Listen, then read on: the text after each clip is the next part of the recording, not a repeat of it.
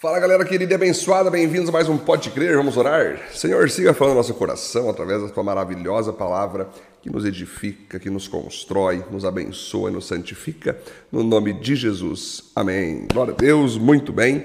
Vamos para Deuteronômio capítulo 11, queridos, onde o primeiro ponto diz o seguinte: Deus é grande, lembre sempre disso.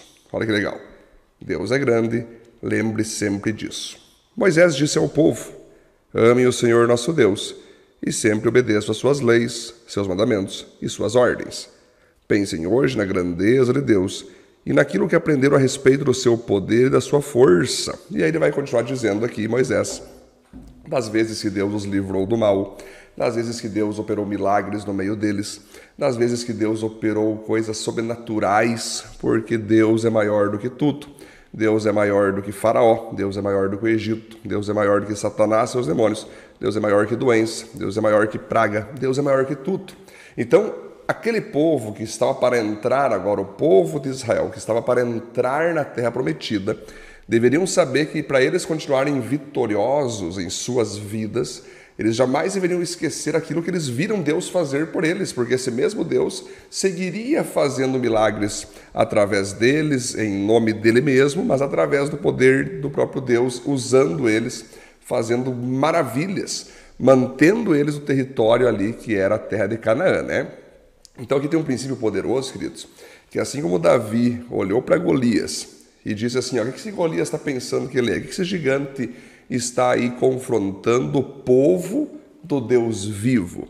Ou seja, era um gigante, sim, era maior que Davi, mas Davi não olhou para ele, Davi não olhou para nenhum homem ao lado dele, Davi olhou para o gigante atrás de Golias, que era o próprio Deus.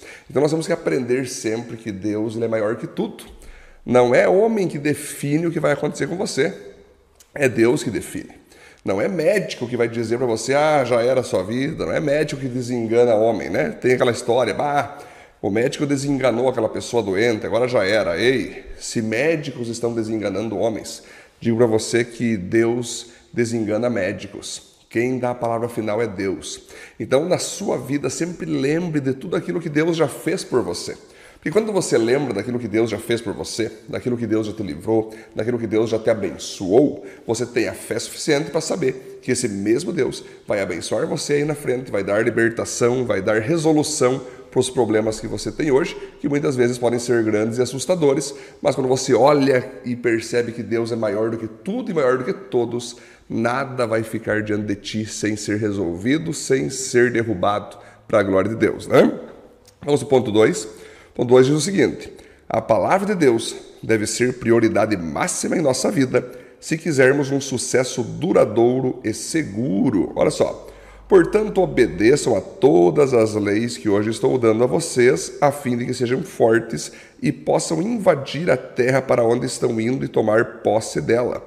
Assim vocês virão muitos anos naquela terra boa e rica que o Senhor Deus jurou dar aos nossos antepassados e aos seus descendentes. A terra que vai ser de vocês não é como o Egito, de onde saíram. Ali, depois de semear a terra, vocês precisavam trabalhar muito para regar o chão, como se fosse uma horta. Porém, a terra que vocês vão possuir é uma terra de montes e vales, onde nunca falta chuva. O Senhor Deus cuida daquela terra e nunca esquece, desde o começo até o fim do ano. Né? Então você vai perceber que Moisés está deixando claro para aquele povo o seguinte: se vocês obedecerem a Deus, serem obedientes à voz dele, serem obedientes às escrituras, serem obedientes aos princípios de Deus. Quando ele diz que tal coisa é errada, vocês não fazem. Quando ele diz que tal coisa é certa, vocês fazem. Tudo aquilo que a Bíblia diz para vocês fazer, vocês fazem. Tudo aquilo que a Bíblia diz vocês não fazer, vocês não fazem. Sendo fiel aos princípios, é garantido que Deus vai dar um sucesso poderoso na vida de vocês em todas as áreas sucesso espiritual, sucesso conjugal, sucesso familiar, sucesso profissional, sucesso ministerial, sucesso financeiro e todas as áreas que vocês colocarem as mãos. Além de vocês serem inteligentes, serem puros, terem a mente liberta das amarras dessa vida, Deus ainda vai abrir portas sobrenaturais para vocês entrarem, sem que vocês se esforcem para nada, sem que vocês façam muito esforço, portas serão abertas para vocês. Então é interessante que o maior sucesso de uma pessoa é ela ler a Bíblia, é ela meditar na Bíblia e ela praticar os princípios da Bíblia. Quando ela faz isso diariamente, ela está atraindo sobre a sua vida, sobre a sua família, sobre o seu trabalho, a bênção e o sucesso. Por isso eu pergunto a você: como está a tua leitura bíblica diária? Como está o teu estudo bíblico diário? E principalmente, como está a aplicação dos princípios da Bíblia em sua vida diária? O segredo está aí. Você vai conseguir chegar em um ponto, em um porto seguro, aonde você vai estar com confiança. Pode ser que você vai demorar para crescer em algumas áreas, né? Porque o mundão diz muito, né? Ah, faz tal coisa, vai prosperar, faz tal coisa, você vai prosperar rápido, aquela coisa, aquela coisa toda. Mas da mesma maneira que a pessoa ganha dinheiro rápido, ela perde rápido, né? Com a mesma velocidade, muitas vezes, que ela ganha de modo fácil, ela perde fácil. Mas a prosperidade de Deus não tem a ver com ganhar fácil ou não ganhar fácil. Tem a ver com crescer de modo progressivo e cada degrau que você sobe, ali você permanece. E cada degrau que você avança, ali você permanece. A prosperidade, o sucesso alcançado em Deus, ele é um sucesso não relâmpago, ele é um sucesso que pode ser demorado mas ali você permanece e é um sucesso duradouro e ali você vai colher muitos frutos, tendo para que todos colham seus filhos, seus netos, seus bisnetos para a glória de Deus, né? O ponto 13, então, vamos lá. Não há um outro caminho. Ou você é abençoado, ou você é amaldiçoado. Moisés disse ao povo: Hoje vou deixar que vocês escolham se querem bênção ou maldição. Vocês receberão a bênção se obedecerem às leis do Senhor nosso Deus, estou dando a vocês hoje, ou receberão a maldição se não obedecerem às suas leis, mas rejeitarem os mandamentos que estou dando hoje e adorarem outros deuses que vocês não conheciam.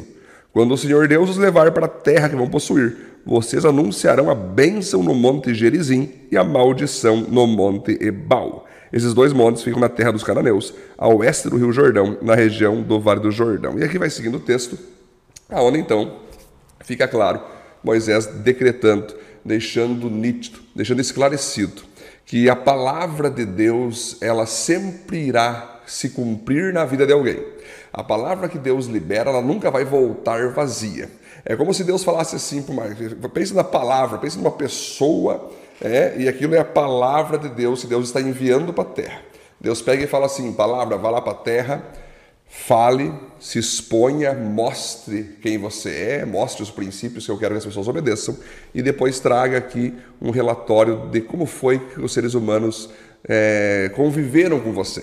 Aí a palavra vai, ela se apresenta, ela é pregada, ela é estudada, a palavra volta para Deus e aí Deus pergunta: e palavra, como é que foi? Então, Senhor, aqueles que me obedeceram, que seguiram o que eu sou, foram abençoados. Aqueles que não me obedeceram, foram amaldiçoados. Estou aqui e não voltei vazio, não voltei vazia, eu voltei com resultados. Alguns que não obedeceram, o resultado foi a morte, foi a maldição, foi tragédia, foi tribulação. Aqueles que obedeceram, foi bênção, paz, prosperidade, sucesso. Então você repare que da palavra de Deus ninguém pode escapar. As consequências ou recompensas da palavra ninguém pode escapar. Não tem como você ficar neutro. Ah, não, eu não acredito na Bíblia, nem quero saber de Bíblia. Estou fora. Que se dane a Bíblia. Não existe como. Se você decidir viver uma vida pautada pela palavra de Deus, você vai ser abençoado. Você vai ter paz, você vai ter sucesso, você vai ter a verdadeira felicidade. Agora, se você decidir rejeitar a Bíblia, você crendo ou não crendo na Bíblia, dizer não, viver da tua própria maneira, você está automaticamente com isso atraindo maldições, atraindo perturbações, atraindo fracasso na sua vida, atraindo tristeza sobre a sua vida. Por isso que se você vai decidir fazer algo em relação à palavra de Deus, seja inteligente e obedeça ela. Seja alguém que protege tua própria vida, obedeça a palavra. Se debruce a palavra, obedeça ela diariamente. Leve pessoas ao teu redor a obedecer a palavra, que isso é uma questão não só de certo ou errado, é uma questão de vida ou morte. É uma questão de você ser ou não protegido, é uma questão de você ser ou não abençoado. Que Deus te abençoe então sempre e que a palavra de Deus se faça real em sua vida todos os dias, em nome de Jesus. Vamos orar? Senhor, obrigado por mais um estudo fantástico em Deuteronômio. Que o Senhor nos ajude sempre, Deus, a ler, estudar e principalmente praticar a Sua palavra em nome de Jesus e com isso sermos abençoados para a Tua honra e para a Tua glória. Amém, amém, queridos. Glória a Deus. Grande abraço. Até o próximo capítulo.